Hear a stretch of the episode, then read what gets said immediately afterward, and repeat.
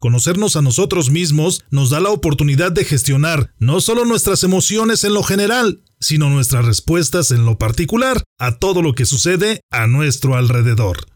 Adicionalmente, el autocontrol nos permite actuar con congruencia, ser un ejemplo en el ejercicio de liderazgo, primero hacia nuestra persona y después hacia quienes nos rodean o son parte de nuestros equipos de trabajo. ¿Te gustaría conocer una de las estrategias para generar autocontrol y gestión adecuada de nuestras emociones? Amigas y amigos líderes, les saluda con gusto Salvador Santoyo. Quiero compartirte esta entrevista que me ha regalado mi amiga Nancy Gaitán, en la que nos comparte la estrategia de autocontrol que le ha permitido alcanzar todos aquellos objetivos que se ha propuesto en la vida. No te olvides de suscribirte, comentar, compartir y practicar estas herramientas. Por favor, sígueme en mis redes sociales para seguir platicando acerca de este y muchos temas de liderazgo y algo más. Encuéntrame en Facebook e Instagram como Salvador Santoyo Speaker y en Twitter como Salvador Speaker. Bienvenidos al podcast de liderazgo y algo más. Para lograr tus objetivos y ser exitoso en los ámbitos personal y profesional, no es necesario reinventar la rueda. Puedes comenzar aprendiendo de los que ya han logrado el éxito. Recuerda que el liderazgo no se crea ni se destruye, solo se transforma. Infórmate de aquellos que han experimentado situaciones de aprendizaje y desean compartirlas contigo. En el podcast de liderazgo y algo más, te acercamos a los expertos en temas de liderazgo y todo aquello que está relacionado con tu crecimiento y desarrollo en los negocios y por supuesto en el área personal, de tal manera que recibas información, estrategias y pasos a seguir para alcanzar el éxito. Soy Salvador Santoyo, emprendedor, líder y comunicador quiero que caminemos juntos en el fantástico mundo del liderazgo. Acompáñame. ¿Qué tal amigos? Muy buenos días. Aquí con toda la energía y con todas las pilas puestas para compartir un excelente tema que estaremos tratando el día de hoy acerca de la inteligencia emocional, pero trataremos en específico el tema del autocontrol. Estamos aquí con toda la energía, como ya les había compartido, con una excelente invitada que el día de hoy nos hablará acerca del autocontrol. Ella es Nancy Gaitán es mercadóloga, pero quisiera que Nancy nos compartiera el día de hoy quién es Nancy, a qué se dedica, cuál es su visión de vida. Muchas gracias. Soy Nancy, soy mercadóloga, actualmente conferencista y mi misión es ayudar a todas las personas que acerca de sus emociones sepan controlar y tomar buenas decisiones en su vida. Excelente, muy bien. ¿Cómo surgió en Nancy esa idea, ese conocimiento, esa filosofía de que el autocontrol en nuestra vida nos puede llevar a cumplir con nuestros objetivos personales y nuestras metas? Permíteme presumirte un poco. Ya habilidad nata, tengo la conversión, que si me siento triste, inmediatamente pienso en algo positivo y se convierte en algo mágico. Así es que sonrío todo el tiempo. Excelente, muy bien. Digo, lo cual es muy padre siempre estar sonriendo. Creo que eso resalta la belleza personal que podamos tener y por supuesto refleja la belleza interior que nosotros podemos compartir con nuestros semejantes. ¿Dónde reside la importancia o cuáles son los beneficios que puedes obtener si tú eres capaz de autocontrolarte?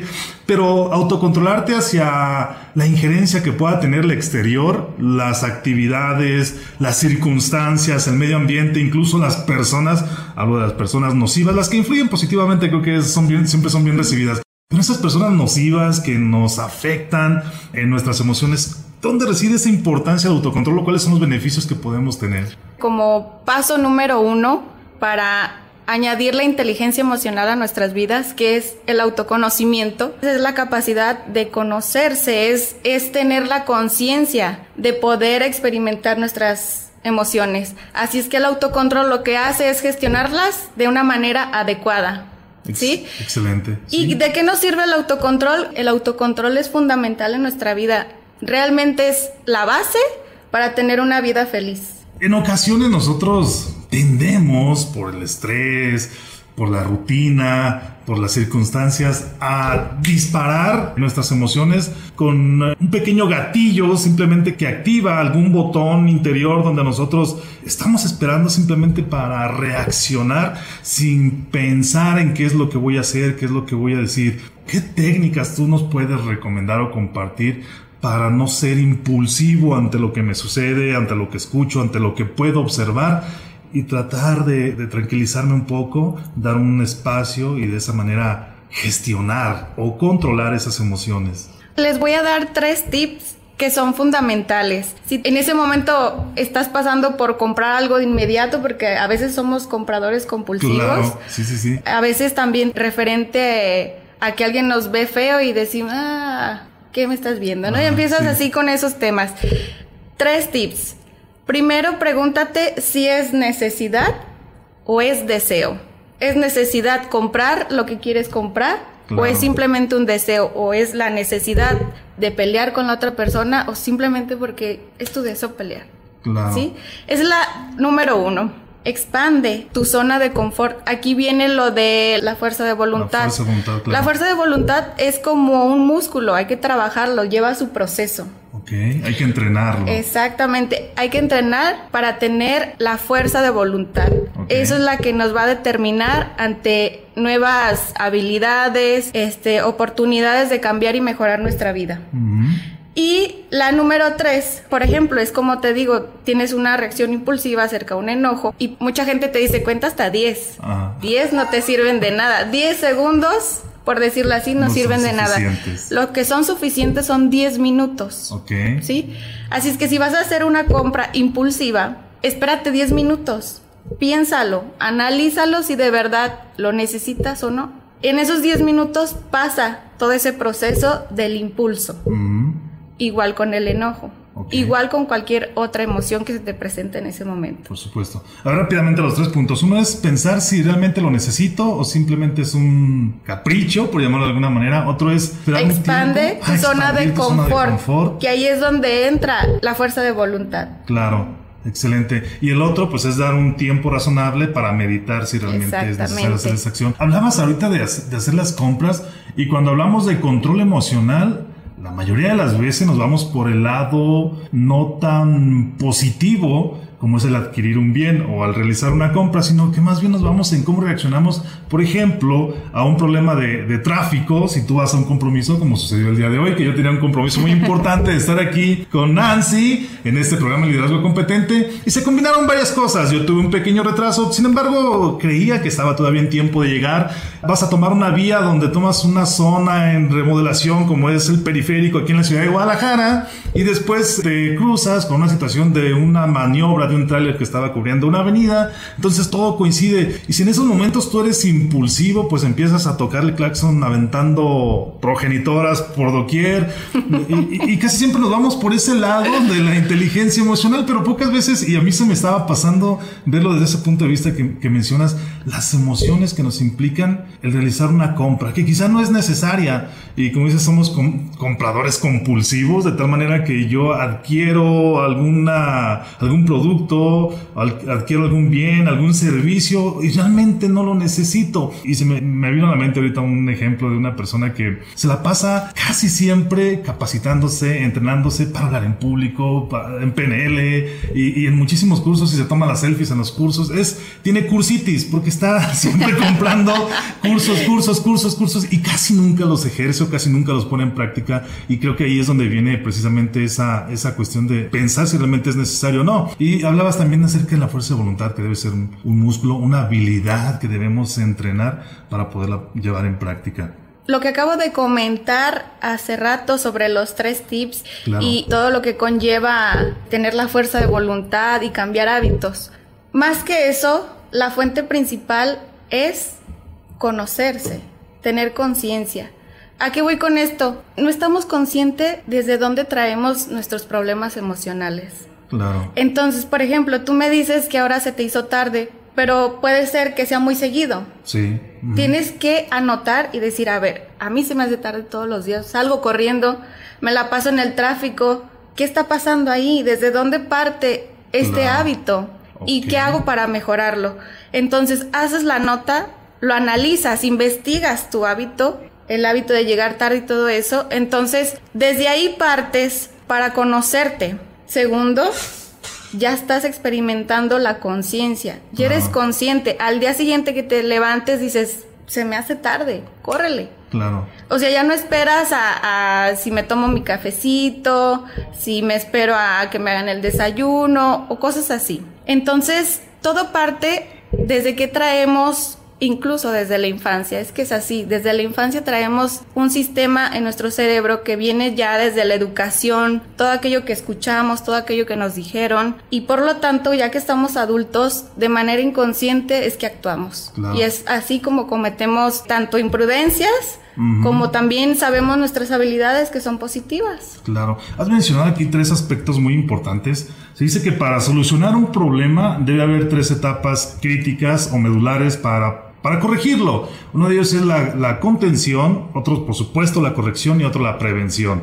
Entonces mencionaste, si yo me doy cuenta de alguna actitud que me está llevando a disparar esas emociones de manera impulsiva, bueno, tengo que ver por qué se llevan a cabo. Eh, si se convierte en una rutina el que yo siempre llegue tarde, tengo que ver qué está ocasionando el que yo llegue tarde para tratar primero de contenerlo. Como decías, la contención es pues evita hacer actividades que te están robando tiempo antes de salir de tu casa. La corrección, bueno, o levántate más temprano para evitar que esto suceda y también ver qué es lo que puedes hacer de manera preventiva, es decir, desde una noche antes preparar tus cosas, preparar tu ropa, preparar tu maleta, preparar todo lo que tú necesitas para salir a trabajar, tenerlo listo y que eso no te robe tiempo muy valioso que si por algo te quedas 10 o 15 minutos más en la cama, no te evite cumplir con tu objetivo de ese día. Por ejemplo, se han tocado esos tres conceptos, lo cual me parece muy bien. ¿Cómo generar la empatía y, llevarlo así como, como el Dalai Lama, ¿no? En un estado de meditación y, que no nos afecte a nosotros. qué nos puedes recomendar?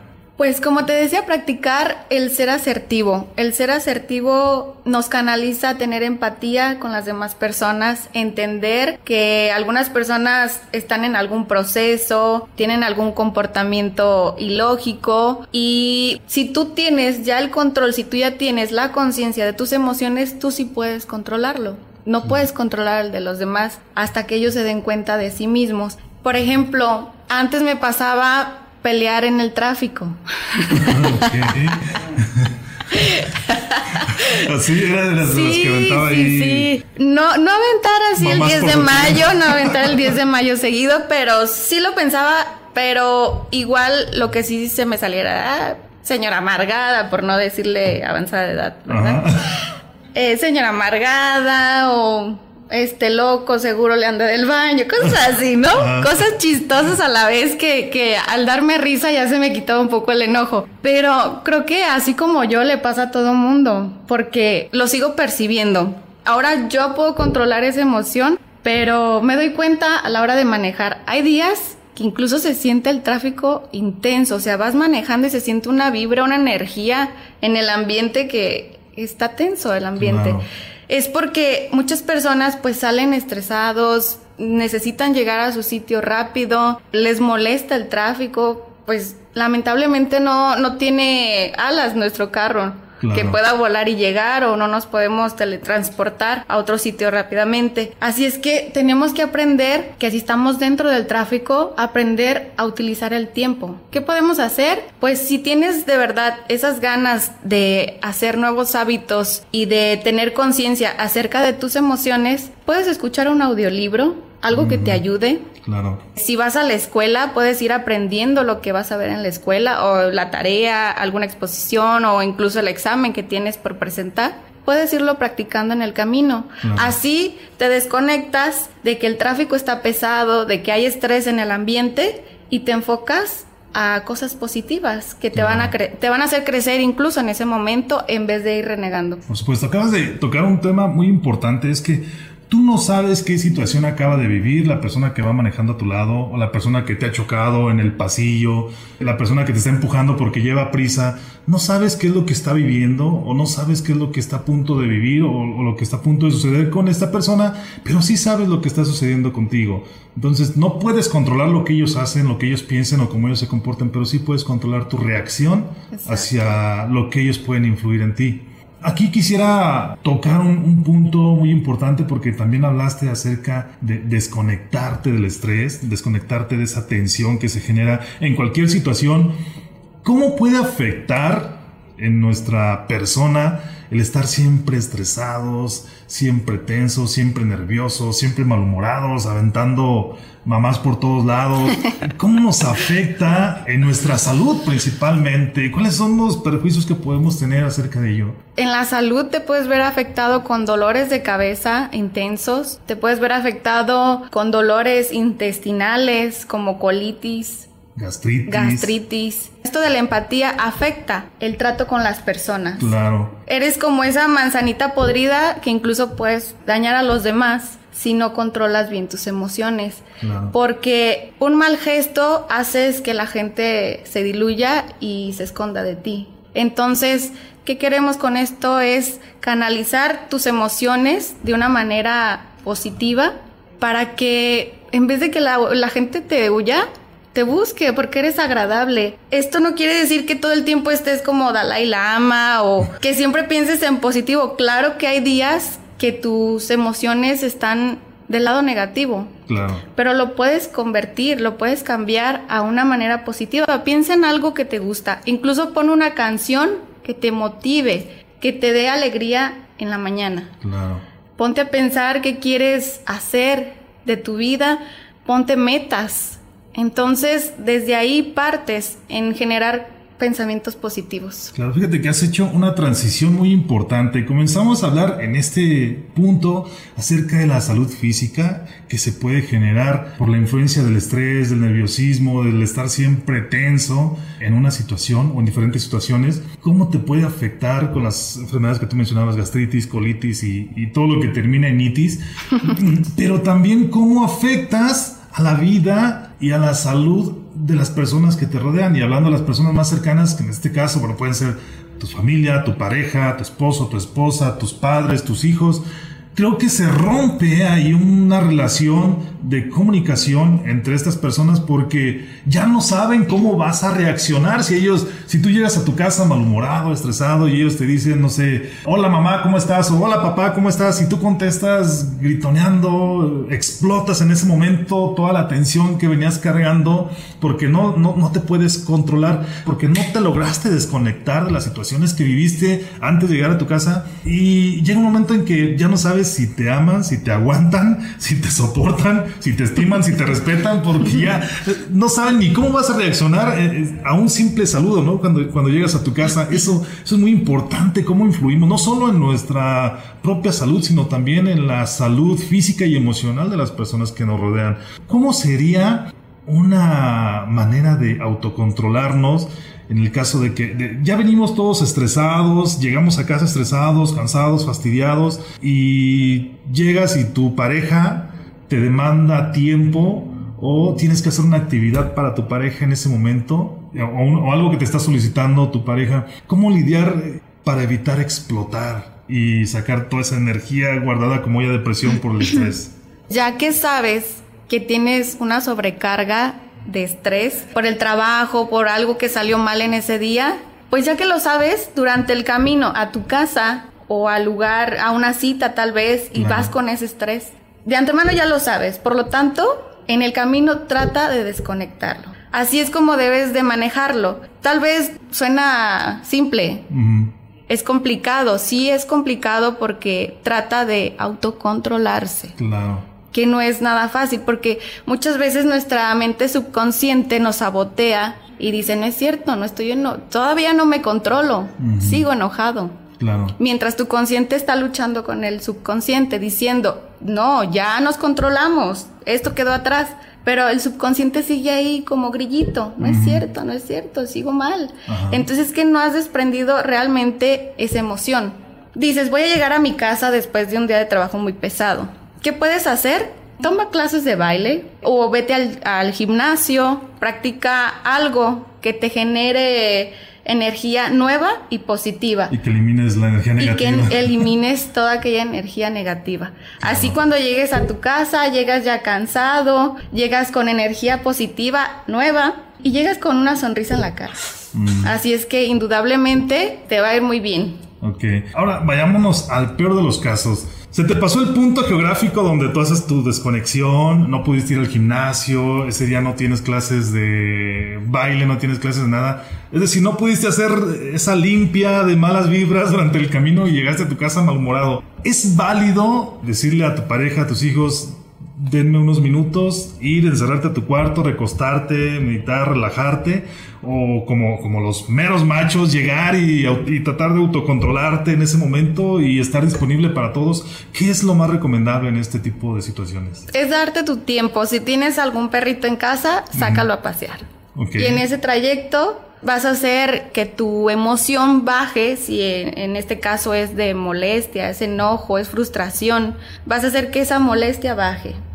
Así es que te da el tiempo de pensar, de pensar nuevas cosas, de pensar qué puedes hacer el día siguiente, de pensar incluso en la esposa o en los hijos en ese momento, o viceversa, pensar en, en el esposo, en los hijos, en lo que tienes que hacer, nuevas tareas. Entonces, siempre hay que darse un tiempo para que baje las emociones, tanto positivas como negativas. Bien dicen por ahí, no tomes decisiones ni estando ni muy feliz ni muy enojado. Mm. Porque es el momento donde más cometemos errores en nuestra vida por tomar una decisión inmediata con nuestra emoción presente.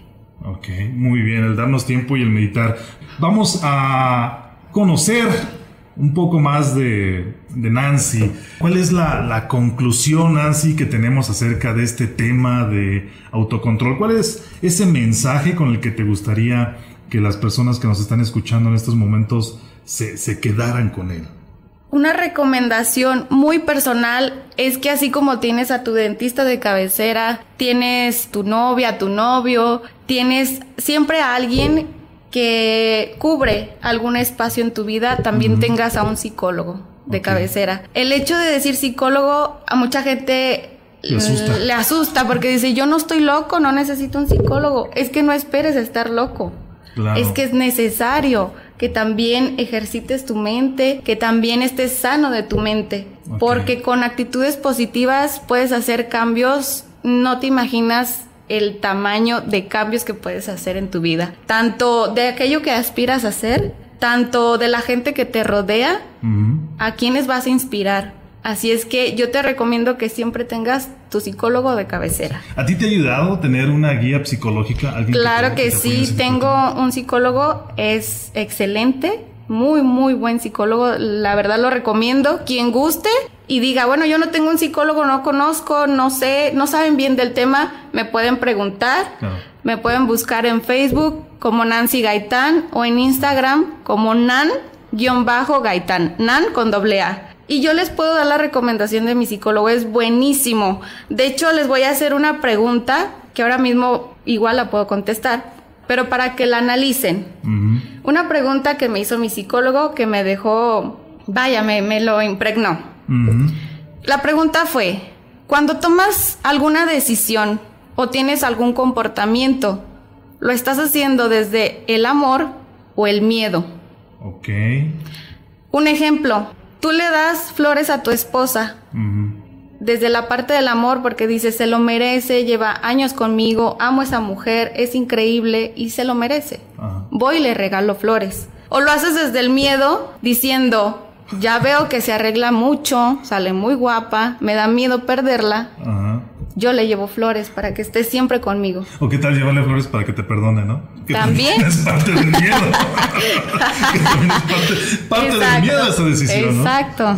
Así es. Entonces, háganse esta pregunta todos los días. ¿Esta decisión que estoy tomando es desde el amor o desde el miedo? Sea cual sea tu decisión y tu acción. Porque hay una línea súper delgada entre el amor y el miedo, que se pueden confundir. Muchas veces dices, no, yo lo hago por amor, pero el subconsciente, como te digo, es aquel que te delata, te dice, es miedo. Claro. Así es que analicemos bien nuestras acciones, nuestras decisiones, nuestras emociones, son las que nos llegan a tomar decisiones importantes en nuestra vida, por lo tanto hay que tener muchísimo cuidado con eso. De, hecho, son las emociones, ¿no? Las que determinan ese tipo de decisiones que nosotros tomamos. Sí, acerca de la emoción, habla de cómo te sientes en ese momento. El sentir es lo importante. Claro. Porque tú puedes decir, en un pensamiento, puedes decir, pues yo me siento muy bien con mi matrimonio, por decirlo así, un ejemplo. Me siento muy bien con mi matrimonio. Pero el sentir de verdad en el subconsciente te está diciendo, mm, llevamos muchas peleas. Creo que no nos estamos sintiendo como dices. Claro.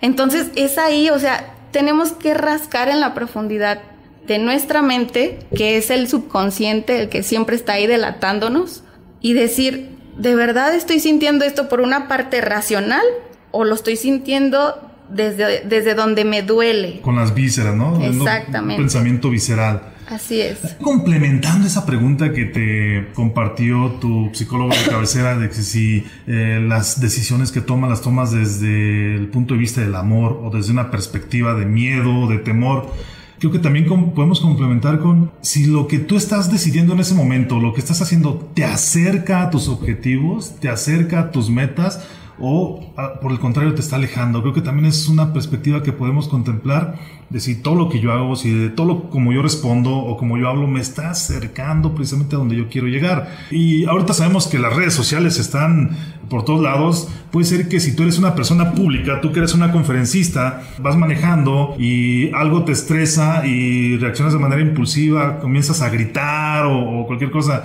Si alguien te graba y si eres una persona famosa y te sube a las redes sociales, pues ahí es una cuestión que va en contra de lo que tú puedes compartir y puede haber una falta de integridad, ¿no? Entre lo que dices y lo que haces y, se pueden dar ahí varias situaciones. Por el contrario, ¿qué estás haciendo que te va acercando a tus metas? Lo mejor si tú eres empático, si tú eres paciente, si tú eres tolerante, quizás eso, eso nunca va a subir a las redes sociales, lo positivo nunca va a subir a las redes sociales, pero sin embargo te va a ir acercando o a lo mejor te va a evitar alejarte de tus sueños y de tus metas. Exacto. Se dice que tenemos 50 mil pensamientos al día. Un 50% aproximado son negativos o yo creo que hasta más. Aún no se ha dado la estadística correcta, pero siempre tenemos más pensamientos negativos que positivos. Entonces, mucha gente a veces está así como Patti Chapoy o, algo así.